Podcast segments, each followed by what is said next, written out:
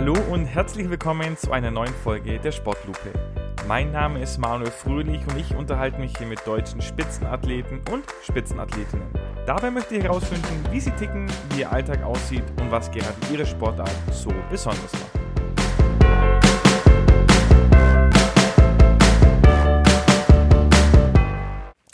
Heute ist ein, Mann bei mir zu Gast, der ist quasi frisch zurück vom Wettkampf und jetzt heute schon hinter Mikrofon in der Sportlupe. Silvio, ich freue mich sehr, dass du da bist und dir heute die Zeit nimmst. Ich freue mich auch sehr. Danke für die Einladung. Ja, sehr, sehr gerne. Und wir wollen so starten, wie wir immer starten, und zwar mit der Frage, äh, wie ist denn deine Sportart auf drei Worte runtergebrochen? Was würdest du denn sagen? Boah, Handschuh, eins gegen eins und Schnelligkeit. Okay, Handschuh, das ist schon, glaube ich, ein Hinweis, mit dem vielleicht der eine oder andere schon was anfangen kann. Erzähl doch mal, wie heißt die Sportart denn genau? Und dann erklär's mal für jemand, der noch nie irgendwas davon gesehen und gehört hat oder vielleicht für ein Kind, die das jetzt zum ersten Mal damit in Berührung kommt. Okay, also ich mache die Sportart Boxen und ähm, ja, um es so einfach zu erklären, es ist natürlich ähm, eine sehr vielfältige Sportart, wo man relativ viel braucht. Es geht am Ende darum, in drei Runden im Amateurbereich ähm, so viele Punktrichter, also meistens sind fünf Punktrichter, können aber auch drei sein, so viele Punktrichter wie möglich innerhalb der drei Runden ähm, auf deiner Seite zu ziehen, dass die für dich dich als Sieger sind. Die werten nach jeder Runde, nach jeder Runde und am Ende musst du halt die meisten Runden gewonnen haben. Eine Runde geht drei Minuten. Drei Minuten, okay. Also das heißt, ihr kämpft dann im, Endeffekt neun Minuten. Ähm, ist natürlich aber sehr, sehr intensiv, ähm, kann ich mir vorstellen. Ist dann äh, die Fitness, ist das, würdest du sagen, das ist ein sehr wesentlicher Bestandteil oder kommt es mehr auf die Technik an dann im, im Boxen?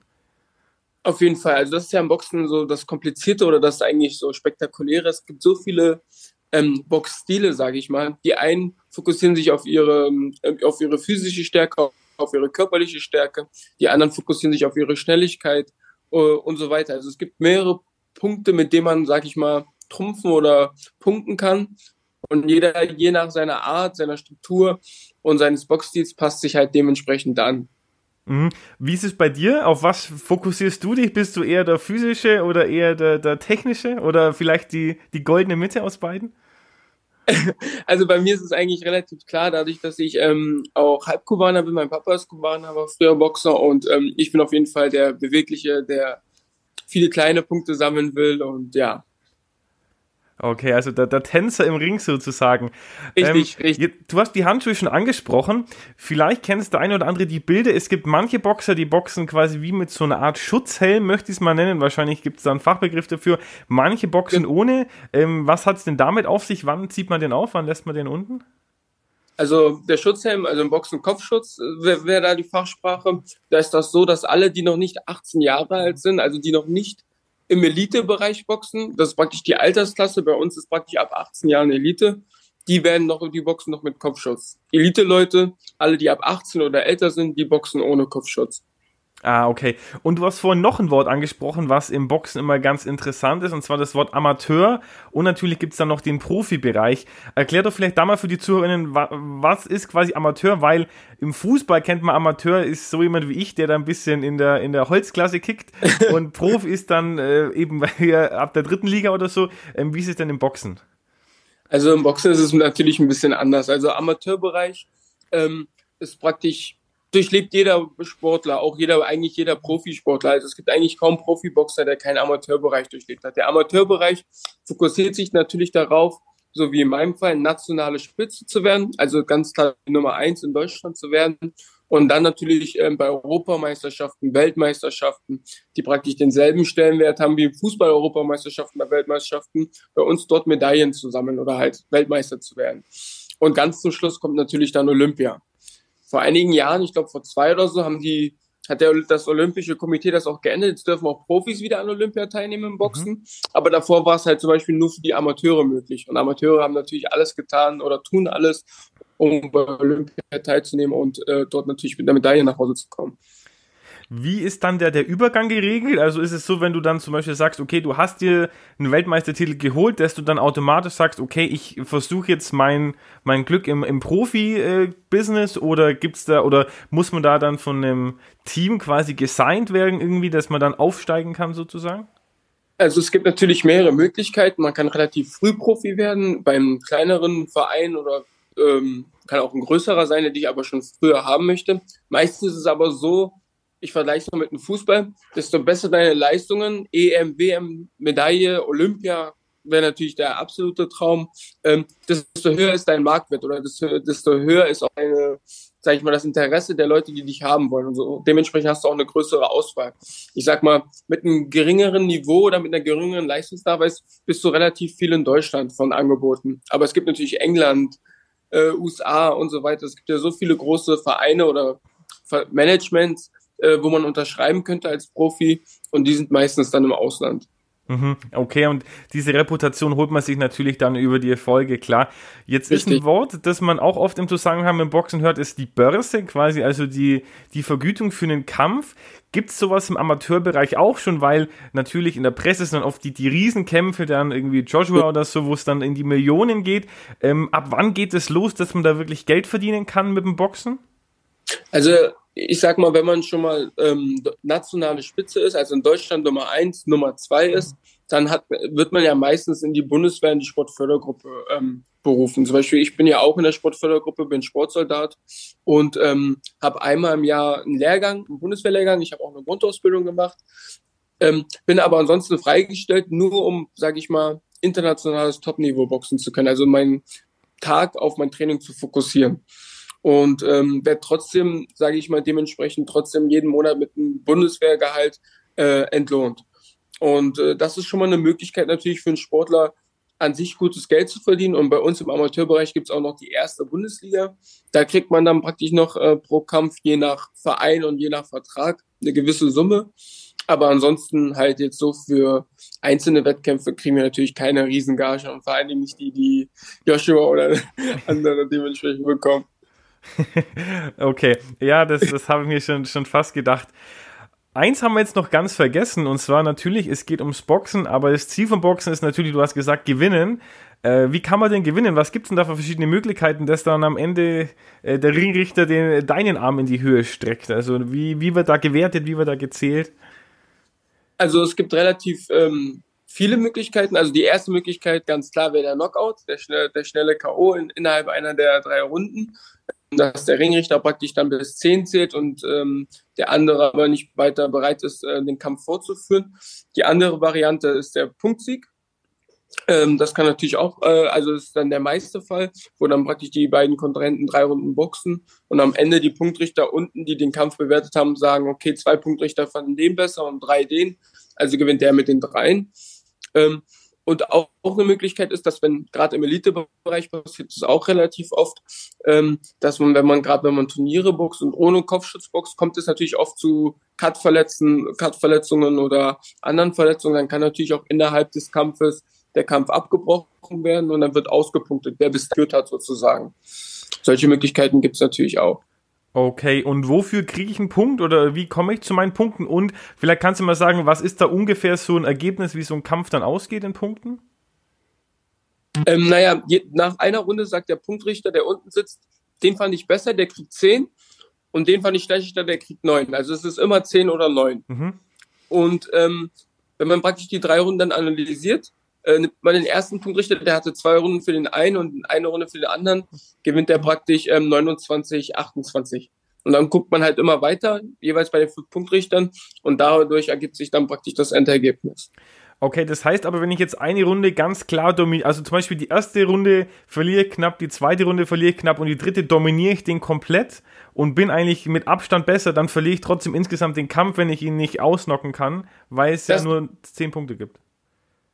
Das könnte, das könnte sein, das könnte sein. Man darf aber auch nicht vergessen, aus diesen 10-9 könnte auch ein 10-8 werden. Wenn die Runde so klar ist, dass du ihn vielleicht auch angezählt hast und so weiter, kann es eine 10-8 oder eine 10-7 Runde werden. Also wenn du sehr, sehr dominant warst und der in der letzten Runde nichts ähm, hinbekommen hat, kann, können seine Punkte natürlich auch sinken. Die 10 wird nicht höher, aber seine kann niedriger werden. Mhm, okay, okay, alles klar. Wie sieht's da bei dir aus? Hast du da dann verschiedene Taktiken oder Strategien, dass du zum Beispiel sagst, in der ersten Runde eher ein bisschen langsamer und dann vielleicht am Ende über die Ausdauer kommen? Oder inwieweit kann man beim Boxen so eine äh, Taktik oder Strategie fahren? Weil für viele von außen sieht natürlich aus, aus als ob sich einfach zwei, zwei Menschen gegenseitig äh, mit Handschuhen auf den Kopf hauen oder auf den Körper. Aber ähm, ich glaube, das wird ja, da wird ja viel mehr taktische Überlegung dahinter stehen. Also das ist wirklich unfassbar, das können sich auch immer viele nicht vorstellen. Wir nehmen natürlich jeden Kampf, gerade wenn wir Turniere boxen, ähm, nehmen wir jeden Kampf auf, auch von den Gegnern, die man halt danach boxen könnte. Und dann sitzt man da auch stundenlang mit seinem Trainer und äh, macht Pläne, ähm, bespricht Strategien, sucht sich die Fehler oder die Lücken des Gegners raus, auf die man dann, sage ich mal, im Kampf abzielt. Also es ist eigentlich eine sehr, sehr hohe taktische Anlage.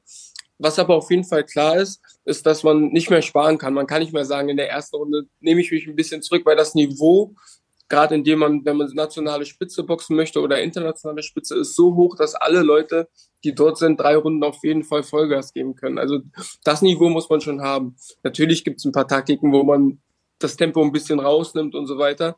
Aber grundsätzlich ist das Tempo immer relativ sehr, sehr hoch in den drei Runden. Hm.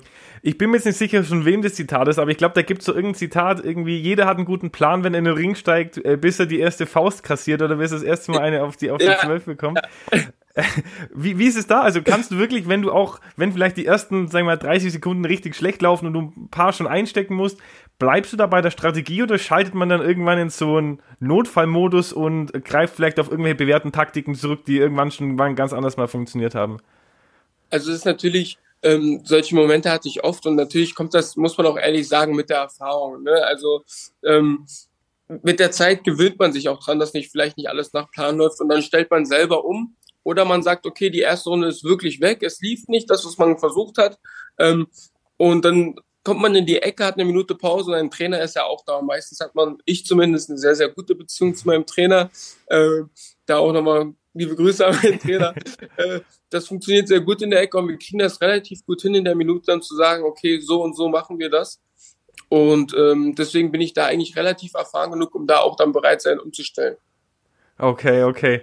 Jetzt können die ZuhörerInnen dich leider nicht sehen, aber du bist ja ein sehr würde man sagen, drahtiger, ähm, äh, muskulöser Typ, aber du bist jetzt auch kein Ultraschwergewicht, würde ich jetzt, würde ich jetzt mal behaupten.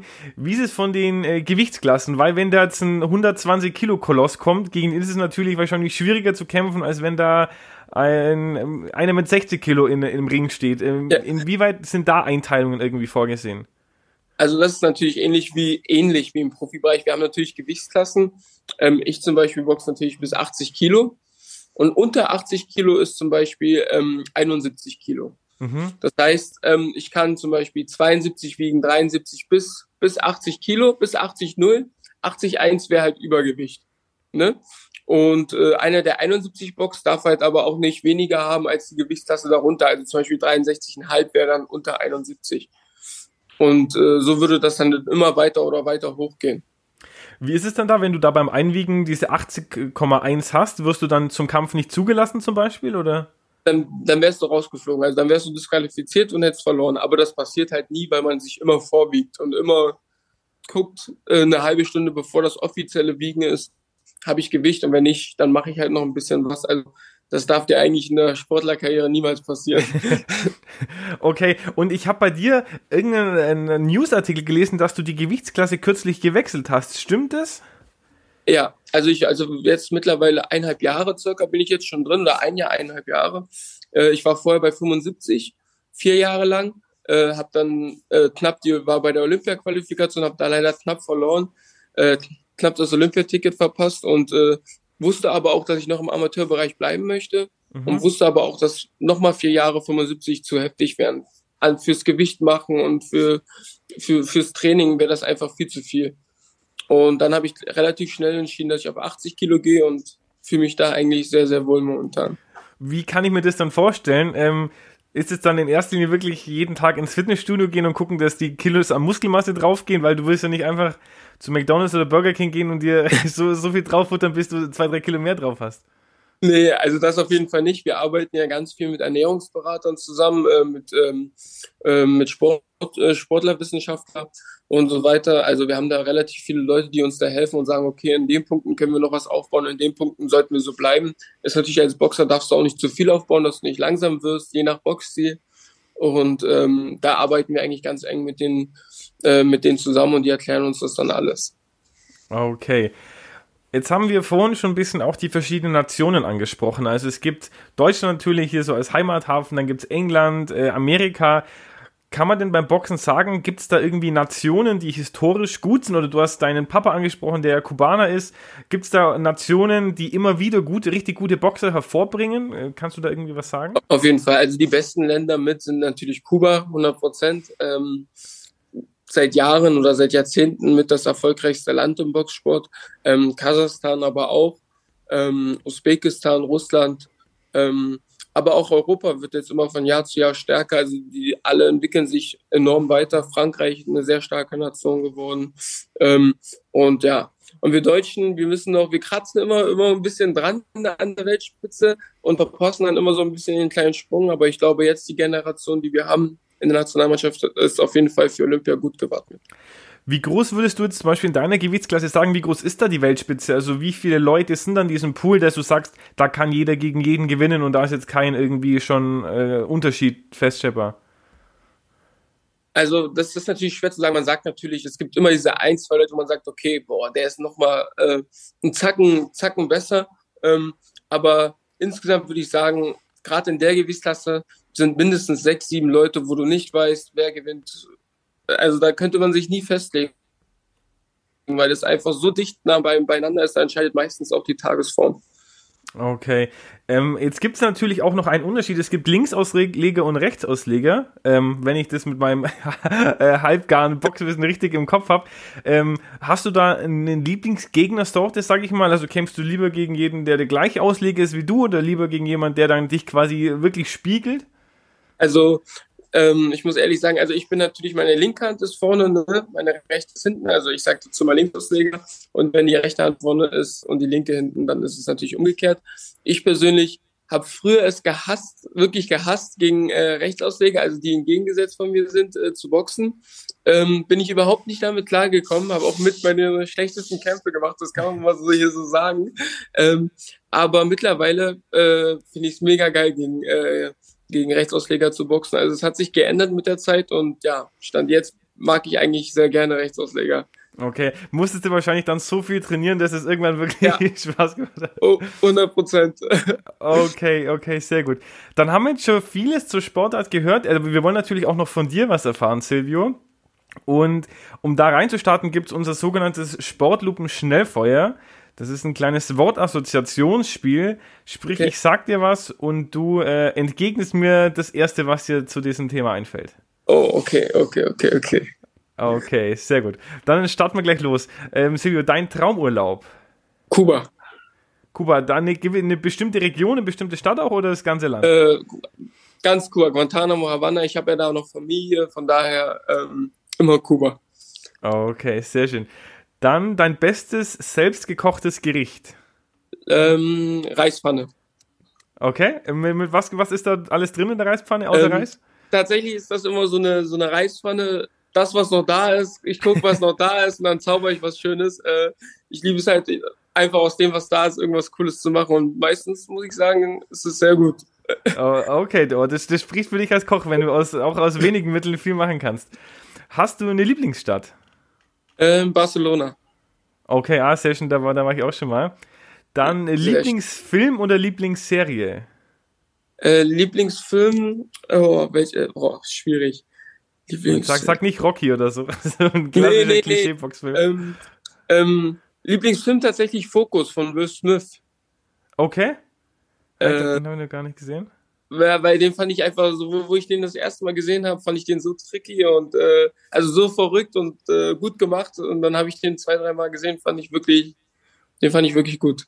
Okay, hast du eine Lieblingsserie auch oder bist eher der Filmgucker? Äh, Suits. Ah, oh, das, das ist bei mir auch auf Platz 1, die finde ich auch äh, sehr, sehr, Ey, sehr, sehr Absoluter Hammer. Ich glaube schon zwei oder dreimal durchgeguckt. Also fand ja, ich ja. Folge an absolut spitze. Ja, das, das stimmt, das stimmt auf jeden Fall. Hast, hast du ein Lieblingslied oder vielleicht auch ein Lied, das du dir irgendwie direkt vom Kampf äh, irgendwie nochmal reinziehst? Stand by Me? Ja, äh, ist auch äh, relativ, ähm, wie kann man das am besten erklären? Also ich habe ich hab einen Kollegen, der wohnt jetzt leider nicht mehr hier, ähm, der wohnt jetzt in Passau und mit dem habe ich viele Jahre zusammen trainiert und ähm, wir haben immer zusammen gesungen. Wir haben immer, also wir sind ja so sehr, sehr offene Menschen, sehr, sehr, sehr freudige Menschen und wir haben immer gesungen zusammen und das war so ein Lied, das haben wir einfach früher immer gefühlt. Äh, und äh, das wurde dann irgendwann auch so ein Ritual, dass man das vom Kampf zusammen gesungen hat und so weiter und deswegen wurde es auch relativ schnell ein Lieblingslied. Okay, sehr, sehr geil. Ähm, dann dein größtes Vorbild oder Idol? Mein Vater. Okay. Äh, der natürlich auch Boxer war. Wie, wie gut war der? Also war der auch in, in der Weltspitze unterwegs oder war der im, im also im Amateur-Amateurbereich, nenne ich es mal? Also mein, mein, mein Vater war ja ein Kuba-Boxer damals, hat auch für die Nationalmannschaft geboxt, war da aber zweiter oder dritter Mann, was in Kuba mhm. natürlich ähm, wie Weltspitze ist. Ne? Wir freuen uns ja oft, äh, wenn wir den zweiten oder dritten Kubaner kriegen, äh, weil man da denkt, da geht noch ein bisschen was, aber die sind natürlich alle absolute Weltspitze. Und ähm, ja, war da auch mehrfacher kubanischer Meister und hat sein, also war wirklich nicht schlecht, muss man sagen, war wirklich gut.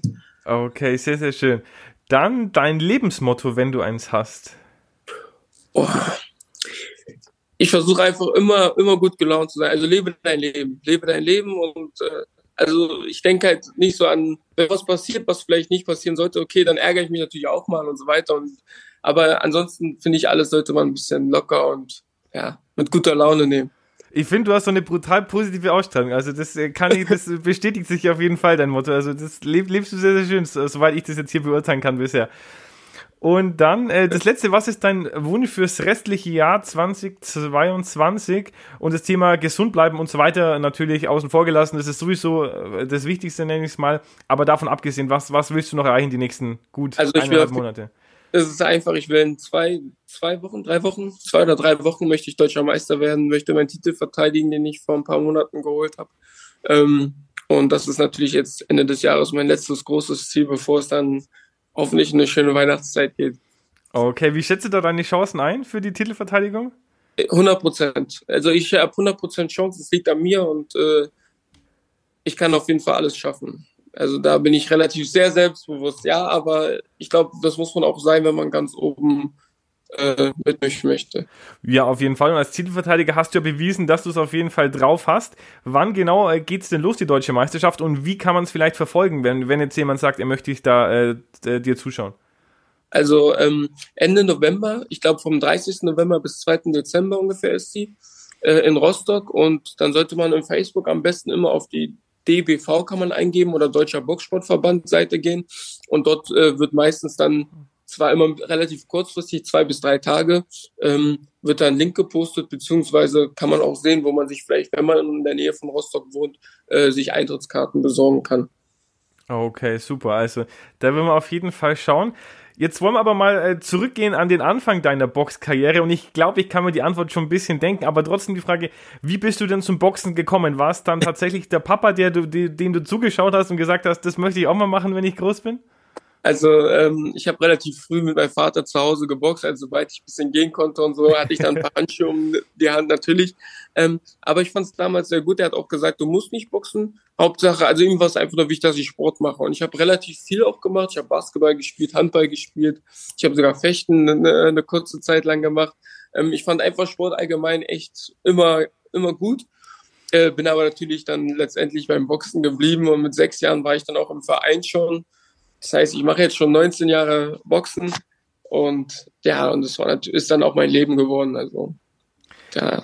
Gab es da dann so einen bestimmten Punkt, wo irgendjemand, vielleicht auch dein Papa, gesagt hat, hey, ähm, Simon, du bist richtig gut, es kann mal richtig, richtig weit gehen bei dir? Oder war das eher so ein schleichender Prozess, dass du quasi immer besser geworden bist einfach? Also, als ich damals dann mit sechs Jahren dann im Verein war, mein Heimtrainer, äh, heute noch sehr guten Kontakt, äh, Lutz Grau, ähm, der hat schon nach dem, glaube nach dem ersten Jahr gesagt, du, du hast ein Ta Potenzial, ein Talent und hat immer gesagt, aber du musst fleißig sein. Und da hat er immer gesagt, du musst fleißig sein, das ist das Wichtigste. Ich so, ja, ich bin fleißig. Äh, und der hat es, glaube ich, das allererste Mal wirklich gesagt, dass ich absolutes Talent habe fürs Boxen und deswegen, glaube ich, bin ich dann damals auch da geblieben, weil er mich, glaube ich, am meisten auch mit motiviert hat. Okay, jetzt, jetzt, bin ich gespannt, wenn du sagst, du bist fleißig. Wie sieht denn dein Alltag äh, dann aktuell aus? Also wie oft trainierst du, wie viel trainierst du, was trainierst du? Also meistens ist es so, sage ich mal jetzt gerade so vor großen Höhepunkten, trainieren wir ähm, um sechs oder um sieben früh, machen wir die erste Einheit, die ist relativ kurz, eine Dreiviertelstunde oder so. Und das ist immer so ein Mix zwischen Grundlagen oder eine absolute Spitze setzen, früh einfach mal sich komplett kaputt machen. Ähm, dann ist Vormittag praktisch genau das Gegenspiel, also, oder beziehungsweise eher was für den Kopf, was technisches, was taktisches, Video, Video auswerten, dann danach arbeiten. Und abends ist dann meistens immer noch so eine Krafteinheit. Mhm. Oder halt abends auch mal, das wechselt halt immer, auch mal abends eine Technikeinheit, nachdem man schon einen langen Tag hatte, trotzdem nochmal sein Gehirn dazu bringen, sich zu konzentrieren. Also das ist immer so ein Wechselspiel, das je nach Trainingsplan des Trainers. Aber so ungefähr kann man sich das vorstellen, dass man halt dreimal am Tag trainiert und dann versucht man halt in den Zwischenzeiten seine Pausen, Ernährung, Physiotherapie und so weiter halt mit einzubauen. Mhm. Und wie oft? Also hast du dann eine fünf, sechs, sieben Tage Woche? Wie, wie, wie oft hast du? Oder hast du einen Rest Day? Also es gibt, es gibt natürlich meistens immer einen Rest Day, wenn es nur ein Tag ist, der Sonntag. Es kann aber auch Samstag und Sonntag sein. Es kann auch sein, dass man zum Beispiel nur Freitag vormittags trainiert und dann praktisch Freitagnachmittag, Samstag, Sonntag frei hat. Also bis zu drei Rest-Day-Tage gibt's. Außer man ist natürlich kurz zum Beispiel jetzt von einer Meisterschaft, da trainiert man auch mal eine Woche durch. Also das ist für uns auch kein, oder das ist kein Problem, auch zwei Wochen.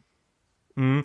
Wo der Rest Day ist, äh, ist ja der Cheat Day nicht weit. Wie sieht es da aus? Thema Ernährung oder ähm, Alkohol zum Beispiel ist ja auch für, für einen austrainierten Körper Gift. Ähm, wie, wie, ist, wie ist da so deine Toleranz? Also bist du da sehr streng oder Gut, dein Trainer hört jetzt wahrscheinlich zu, deswegen kannst du natürlich hier nur, nur eine Antwort geben. Aber nein, äh, jetzt ohne Spaß, wie, wie konsequent bist du da oder wie konsequent muss man da auch sein in diesem Niveau? Also nein, mein Trainer kennt mich sehr gut und mein Trainer weiß jetzt mittlerweile, ich meine, ich mache das jetzt seit 19 Jahren, bin jetzt auch 25 und er sagt auch, ich vertraue dir da voll und ganz und äh, ich sag mal gerade in dem Punkt Ernährung, ich esse eigentlich meistens, was mir gefällt. Natürlich achte ich auch, ey, dass ich jetzt von dem oder dem nicht zu viel esse. Aber ich glaube, ich habe eine relativ gute ausgewogene Ernährung. Es ist aber auch nicht schlimm, wenn man, wie viele das dann manchmal denken, ein Döner ist oder auch mal ein Burger ist oder so. Das ist einfach alles nur menschlich. Solange das nicht zum Alltag wird oder äh, sich immer wieder wiederholt, ist das völlig okay. Und in Sachen Alkohol beim meistens, ich trinke auch gern mal was, aber meistens nur, wenn es dann wirklich was zu feiern gibt. Wenn ich deutscher Meister werde, gar keine Frage, dann trinke ich natürlich auch sehr gerne mal was mit meinen Freunden oder mit Familie. Ansonsten versucht man das halt so wenig wie möglich ähm, mit einzubauen mhm. äh, also im Sportalltag. Wie feierst du eine deutsche Meisterschaft? Dann klassisch kubanisch mit Zigarre und Rum oder, oder hast du da ein eigenes äh, Partyprogramm? Äh, auf jeden Fall tanzen. Also ich, ich liebe es zu tanzen, muss ich ehrlich sagen. Ähm, ob ich es gut kann, weiß ich nicht. aber, aber, ich mache es gerne.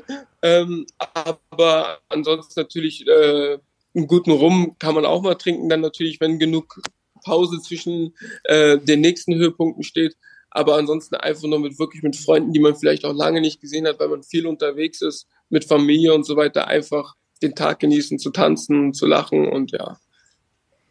Klingt, klingt fantastisch. Dann drücke ich dir jetzt schon mal die Daumen, dass es dann auch bald wieder was zu feiern gibt in gut zwei, drei Wochen. Ähm, wenn, wenn man deinen Instagram-Account anschaut, da hast du nicht nur deinen Namen drin stehen, sondern auch noch einen Spitzname, einen Kampfname. Black Panther ist es. Ähm, ja. Da interessiert mich natürlich, wie, wie kam es dazu? Also hast du dir den selber gegeben? Hat dir den irgendjemand mal gegeben und du fandest den cool und hast ihn deswegen behalten?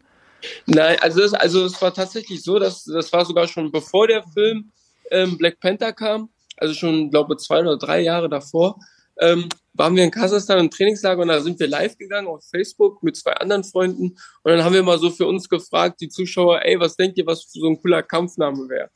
Und äh, tatsächlich weiß ich gar nicht mehr genau, wer das war. Ähm, hat dann gesagt äh, Black Panther. Und äh, irgendwie fand ich, ja, Black Panther fand ich gut. Und so ist es dann relativ schnell auch mein Kampfname geworden, weil mich dann auch alle so genannt haben. Okay. Wird dir dann auch bei den Kämpfen wirklich so, so durchgesagt, oder? So als also, äh, es, es, kommt darauf an, bei was für Wettkämpfen. Also wenn man natürlich international boxt, da werden immer nur die Namen, Geburtsjahr und so weiter, dann wird das natürlich akkurat vorgelesen. Aber bei so Heimwettkämpfen oder in der Bundesliga, ne, das, deswegen boxen Boxer sehr gerne in der Bundesliga, wird dann sowas natürlich immer wieder mit eingebaut. Okay, okay. Ähm, hast du überhaupt da einen Lieblingswettbewerb, wo du sagst, da, oder eine Lieblingshalle vielleicht, wo du sagst, da boxst du am liebsten oder da freust du dich jedes Jahr wieder, dass du da hinfahren kannst? Also natürlich freut sich jedes, ich glaube, jeder Boxer freut sich auf Liga jedes Jahr. Man will natürlich Ligameister werden. Ähm, ähm, aber natürlich höher stehen natürlich Europameisterschaften und Weltmeisterschaften und Lieblingshalle ganz klar in Frankfurt oder bei meinem Olympiastützpunkt. Da habe ich auch vor kurzem geboxt, wieder äh, gegen Rumänien. Äh, Moldawien war es, Entschuldigung. Ähm, und da war die Halle natürlich wieder komplett voll, weil ich jetzt schon so lange hier bin und so viele kenne. Und die kommen dann natürlich alle, wenn man zu Hause boxt, natürlich immer das schönste Gefühl. Okay, ja, das kann ich mir vorstellen. Zuletzt warst du jetzt in Köln in der Halle. Ich habe es äh, gleich zu Beginn angesprochen. Ähm, das war es vor, vor kurzem. Ähm, ja. äh, erzähl doch mal, wie ist, wie ist da der Wettkampf für dich gelaufen aus, äh, aus deiner Sicht oder die, die, die verschiedenen Kämpfe? Also an sich bin ich erstmal super zufrieden ähm, mit den sportlichen Leistungen, die ich gezeigt habe. Mit dem Platz, den ich am Ende belegt habe, mit Platz drei, was natürlich für den World Cup, habe ich mich natürlich mega gefreut trotzdem. Ähm, aber ich habe natürlich keinen Freilos gehabt. Es gibt ja immer so eine Auslosung, wo dann praktisch die Spinne entscheidet, äh, wer gegen wen boxt. Und der Zufall hatte ergeben, dass ich der Einzige war, der keinen Freilos hatte. Äh, das heißt, ich musste von vornherein einen Kampf mehr machen als alle anderen in meiner Gewichtsklasse. Ähm, und habe dann gleich den starken Dänen bekommen. Den habe ich geschlagen obwohl die erste Runde zum Beispiel weg war. Äh, da haben wir die Taktik dann umgestellt, die dann funktioniert hat, Gott sei Dank. Ähm, und im zweiten Kampf hatte ich wohl den stärksten mit in diesem Turnier äh, in meiner Gewichtsklasse, das war der Kasache. Den konnte ich auch besiegen. Da hatte ich tatsächlich sogar alle drei Runden und habe dann im Halbfinale gegen einen Deutschen verloren. Den hatte ich aber auch schon mal gewonnen. Wir hatten, haben aber einen super starken Kampf gemacht, beide. Ich habe mich natürlich selber knapp vorne gesehen, war leider nicht so laut dem Punktrichter, habe 3-2 verloren. Das ist mit das ärgerlichste Urteil, was es gibt mhm. für einen äh, Boxer. Und ja, aber es hat mich auch irgendwie motiviert. Jetzt freue ich mich auf jeden Fall erstmal auf die Meisterschaft. Wird da äh, Bronze wird quasi nicht ausgekämpft, sondern die beiden Verlierer der ja. Halbfinals kriegen dann Bronze, oder? Genau, genau. Die jeweils beiden Halbfinalisten haben dann Bronze. Okay, jetzt hast du schon angesprochen, man selber sieht sich vielleicht natürlich auch ein bisschen beeinflusst, natürlich eher vorne. Die Punktrichter sind dann vielleicht mal nicht vorne. Wie nachvollziehbar ist es dann immer, wie die Punktrichter da entscheiden? Also gerade wenn ich mir vorstelle, selbst die Punktrichter bei 3-2 sind ja auch maximal äh, unterschiedlich dann unterwegs.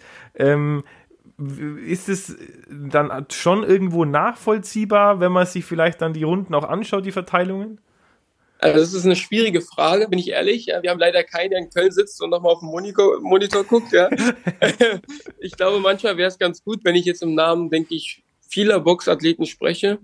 Ähm, es gibt Urteile, wo ich glaube, wo du als Punktrichter, wie im Fußball ähnlich als Schiedsrichter, nur alles falsch machen kannst. Oder egal wie du dich entscheidest, die Entscheidung ist falsch. Es gibt aber auch oft Kämpfe, wo wir uns als Sportler selber fragen, was habt ihr jetzt eigentlich gesehen und was habt ihr bewertet? Also es ist ähnlich wie im Fußball, ähnlich wie vielleicht auch in anderen Sportarten, immer ein großes Diskussionsthema. Also es ist nicht immer so, dass man sagt, okay, 100 Prozent, das war ein knappes Ding, alles klar, ähm, kann ich mit leben mit dem Urteil, sondern es gibt halt auch oft Urteile, wo man sagt, ey, ich habe drei Runden klar dominiert, wie kann das jetzt sein? Ähm, also das muss ich auch sagen. Ist dann auch mal das Gegenteil der Fall, dass man sagt, boah, okay, ich hatte jetzt eigentlich gar kein so positives Gefühl und habe trotzdem gewonnen? Oder ist es so, dass man sich, wenn immer, nur benachteiligt fühlt, wenn man den Schiedsrichter anders sieht? Ähm, ich selber hatte das einmal, selber auch, wo ich gesagt habe, Alter, den Kampf habe ich nicht gewonnen. Äh, war ich auch selber ehrlich zu mir. Also ich kann mich dann auch nicht freuen. Ich glaube, ich bin da vielleicht auch ein bisschen anders. Ähm, ich glaube schon, dass es auch viele andere erlebt haben, gerade wenn ich Kämpfe, manche Kämpfe gesehen habe, die vielleicht falsch beurteilt wurden. Aber natürlich ist es meistens der Fall, dass man sagt, ey, ich wurde jetzt hier über, äh, übers Ohr gehauen. Okay, okay, ja, das kann ich, kann ich mir vorstellen. Also ist, ist ja in anderen Sportarten auch so, dass wenn der Schiedsrichter im Fokus steht, dann eher zum, zum eigenen Nachteil natürlich. Ja. Ähm, wie ist denn das Verhältnis unter euch Boxern dann? Weil ihr euch natürlich ja doch wehtut, wenn ihr aufeinander trefft, äh, in gewisser Art und Weise. Äh, gibt's da, gibt's da Freundschaften innerhalb oder außerhalb des Boxrings dann und, und macht es einen Unterschied, ob du gegen einen Freund oder gegen jemanden kämpfst, wo du sagst, okay, mit dem kann ich jetzt persönlich vielleicht gar nicht mal so viel anfangen? Also grundsätzlich macht das für einen Boxer überhaupt keinen Unterschied. Also da spielt überhaupt nichts, überhaupt keine Rolle, ob man sich gut kennt an sich oder ob man sich schlecht kennt. Weil wenn man in diesem Ring ist, und das verlangt man eigentlich auch, ähm, so denken eigentlich, würde ich sagen, 99 Prozent aller Boxer, verlangt man das, dass der Gegenüber 100 Prozent gibt, dass er alles gibt, was er kann. Und am Ende soll halt der Bessere gewinnen. Und nach dem Kampf ist alles wieder gut. Also bei, ich kann von mir sprechen, ich kann auch von vielen anderen Sportlern sprechen, weil wir auch manchmal darüber gesprochen haben. Ähm, für alle ist einfach das Größte, wenn der 100 Prozent gibt. Es gibt jetzt eins gegen eins, wir geben unser Bestes, uns macht das ja Spaß, wir lieben das. Ähm, und danach ist alles wieder gut. So, dann lacht man, da macht man vielleicht auch mal einen Witz, ne, ist keine Frage, aber da ist alles beim Alten. Okay, und, und die gibt es Freundschaften dann innerhalb des Boxingrings oder ist es eher so, ich nenne es mal Arbeitskollegen-Basis, dass man sagt, okay, man hat viel miteinander zu tun, man sieht sie regelmäßig auf Wettkämpfen in der, in der Liga oder wie auch immer, aber dass es jetzt nicht so, so ganz ins Private dann eng, eng wird. Also ich glaube, ich glaube, wenn man in derselben Gewichtsklasse ist, ist es sehr, sehr schwierig. Gerade wenn man ganz oben mitboxen will, wo wirklich Kleinigkeiten entscheiden, ist, glaube ich, schwierig, so eine Freundschaft aufzubauen. Aber ich kann aus der Nationalmannschaft sprechen. Wir haben da ja sehr viel Konkurrenz in ganz vielen Gewichtsklassen. Aber das Verhältnis so zwischen den Sportlern ist immer gut, ist immer auf einer, sage ich mal, auf einer sehr guten menschlichen Ebene. Da, da versteht man sich gut. Man spielt auch mit den Konkurrenten auch mal Karten, gar keine Frage. Aber ich glaube, dieses ganz Private wird es nicht geben. Allein dafür ist der Ehrgeiz zu groß. Okay, Silvio, wenn wir jetzt perspektivisch in die Zukunft schauen, du hast es gesagt, Nahziel, erstmal deutschen Meistertitel verteidigen, klar, in, in ein paar Wochen. Ähm, hast du einen Karriereplan, nenne ich es mal, dass du sagst, in x Jahren möchtest du da sein, in, in nicht mal mehr zwei Jahren sind ja zum Beispiel die nächsten Olympischen Spiele in Paris. Ähm, hast du da irgendwie für dich so einen so einen Karriereplan oder wann ist denn auch so die, die beste Zeit für einen Boxer? Also ähm, ich glaube, dass man so Mitte 26, 27, 28 ist ein gutes Alter. Wenn man natürlich äh, vorher schon die größten Ziele erreicht hat, kann man natürlich früher auch schon zum Profis wechseln. Ich glaube aber, also nicht nur Profis wechseln, dann hat man vielleicht auch da schon seine besten Jahre. Ähm, aber ich glaube halt, dass für mich auf jeden Fall Olympia das Ziel ist in zwei Jahren. Und daran glaube ich auch ganz fest. Und äh, ich glaube, ich habe dann auch das perfekte Alter, um da eine olympische Medaille zu holen. Okay. Wie sieht da der Qualifikationsprozess aus? Also, ich hatte nämlich auch schon äh, Sportler zu Gast, bei denen war das hochkompliziert, dass es sich über mehrere Jahre hingezogen hat, wo man immer wieder Punkte sammeln musste und dann mit Corona war es dann ultra schwierig, na, tatsächlich erstmal zu Olympia zu kommen. Wie ist das bei euch? Gibt es da einfach so Ausscheidungswettkämpfe oder auch ein kompliziertes Punktesystem? Also, natürlich muss man erstmal in Deutschland Nummer eins werden, weil Deutschland ja immer nur ein zu den jeweiligen Qualiturnier schicken kann. Also bei mhm. uns kann ich mehrere in einer Gewichtsklasse starten für ein Qualifikationsturnier. Und dann gibt es Europa zum Beispiel ein Qualifikationsturnier, für Asien ein äh, Qualifikationsturnier. Und dann gibt es zum Beispiel aber auch noch eins für die ganze Welt, also Weltmeisterschaft. Und ähm, je nach Gewichtsklasse und je nach freien Plätzen ähm, gibt es zum Beispiel in Europa 80 Kilo, gibt es halt vier, vier Plätze für Olympia. Das heißt, du musst auf Bronze landen, du musst im Halbfinale sein um dich für Olympia zu qualifizieren. In Asien, in der anderen Gewichtsklasse sind es vielleicht sechs Plätze, da reicht vielleicht auch ein Viertelfinale. Mhm. Und so, das ist ja eigentlich der einzige Unterschied, aber ansonsten wird das immer bei Qualifikationsturnieren entschieden. Okay, und wie, wie viele sind da bei so einem Turnier dabei? Also wenn du jetzt sagst, okay, hier deutsche Auswahl hast du geschafft und dann geht es eben in diese, in diese kontinentalen Ausscheidungswettkämpfe? Also wenn du sagst, Top 4 musst du erreichen, wie viel versuchen da hinzukommen? Also, um in die Top 4 zu kommen, nehme ich jetzt einfach mal ähm, Europa-Quali, mhm. müsstest du drei bis vier Kämpfe gewinnen. Okay, und natürlich ohne, also das, das K.O.-System quasi, dass du mit einer Niederlage dann sofort raus bist, oder? Richtig, richtig. Also wer verliert, ist halt direkt raus. Okay, das stell mir vor, ist ja auch eine extreme Drucksituation, gerade wenn du sagst, du hast da dieses große Ziel am Horizont. Ist, arbeitest du da mit einem Psychologen zusammen oder ist das ein Thema, so diese, ich sag mal, der mentale Aspekt vom Sport? Also wir arbeiten also viele in der Nationalmannschaft, aber auch ich habe äh, lange mit einem Psychologen zusammengearbeitet, ähm, habe auch immer noch Beziehungen oder Kontakt zu dem, bin zwar da nicht mehr so oft, weil ich einfach momentan wirklich sehr, sehr gut stehe und wo er auch selber sagt, wenn du eine gute Mentalität hast oder eine gute Einstellung hast, braucht man da nicht viel, viel machen.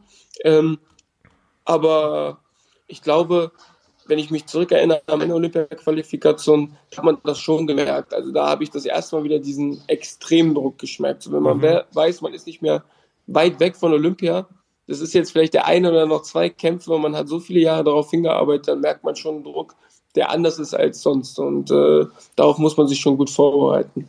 Mhm.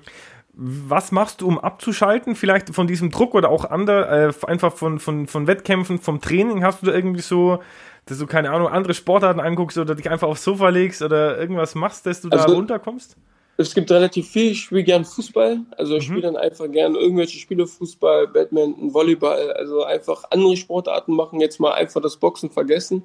Ähm, ich sitze aber auch gern vor dem Fernseher, spiele auch gerne unter Playstation oder mache halt gern was mit meiner Freundin.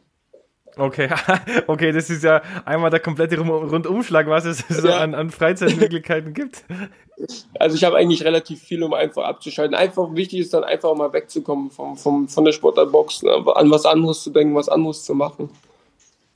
Ähm, wie ist es dann, wenn, wenn äh, Kämpfe im Fernsehen übertragen werden? Schaust du dir das so, die, sagen wir, die Schwergewichts-WMs, die werden ja oft übertragen, irgendwann, schaust du dir sowas dann immer an und versuchst dir da was rauszuziehen? Oder ist es dann für dich eher so, die kommen ja meistens irgendwann in der Nacht, dass du sagst, okay, nee, so ab, ab neun ja. oder so schalte ich auch mal ab und dann ist äh, meine Zeit nicht die Zeit vom Boxen. Nein, auf, also auf keinen Fall. Wenn Kämpfe kommen, die mich auch interessieren, gerade so im Profibereich, auch super Schwergewicht, ähm, aber auch gerade die unteren Gewichtsklassen und das dann drei, vier Uhr nachts ist, ist kein Problem. Dann stelle ich mir einen Wecker. Wenn ich so boxverrückt ist, gucke ich natürlich mega gerne. Ähm, vielleicht auch nicht jeden, wenn ich jetzt sage, okay, das interessiert mich jetzt nicht unbedingt, aber ansonsten bin ich da eigentlich schon sehr hinterher. Hast du dann da gerade so irgendwie einen Lieblingsboxer so in die in der in der Profikategorie irgendwie, die da gerade so um die um die WMs ja ähm, kämpfen? Also zwei, einmal Canelo Alvarez, das ist ein mhm. Mexikaner, und ähm, Javonta Davis, das ist ein Amerikaner. Die beiden sind momentan für mich im Profibereich mit Abstand die besten, die es gibt. Okay, und äh, ist, bist du dann denen irgendwie ähnlich oder, oder findest du die gut, weil die irgendwie so einen ähnlichen Stil haben, ein bisschen wie du, oder sagst du einfach, die sind halt einfach den anderen überlegen und deswegen sind es die Besten? Nee, ich ja, gucke mir halt viel auch von, von, also von vielen Sportlern. Ich finde, man kann eigentlich von jedem Boxer, den es gibt, äh, kann man sich was abgucken. Und wenn es nur eine kleine Bewegung ist, dafür wird Boxen einfach so komplex.